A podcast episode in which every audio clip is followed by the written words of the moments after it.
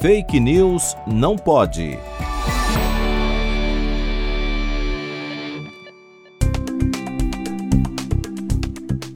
A astrologia é uma das pseudociências mais bem aceitas pela sociedade.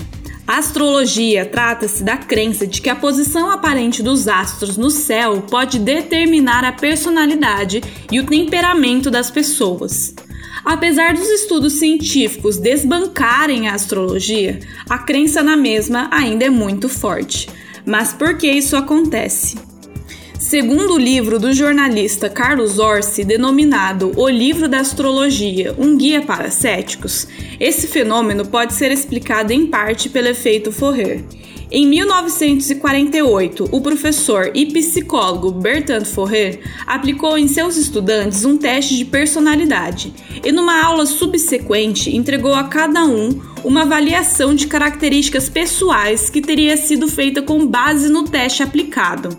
Os alunos deveriam indicar, numa escala de 0 a 5, o quanto se identificavam com a avaliação. A média da classe ficou em 4,26. Contudo, todas as avaliações eram iguais e provinham de um livro de astrologia.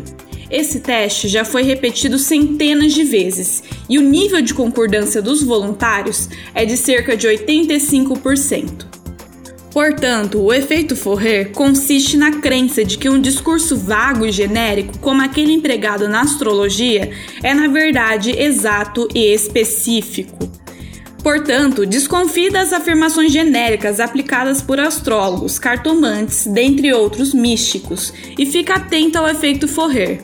Se você deseja saber mais sobre a sua personalidade com precisão, busque um psicólogo qualificado. Fake News não pode. Apresentação: Laura Colette Cunha. Produção: Video Academics e Pretty Much Science, em parceria com a Rádio USP Ribeirão. Revisão: João Vitor Guimarães Ferreira.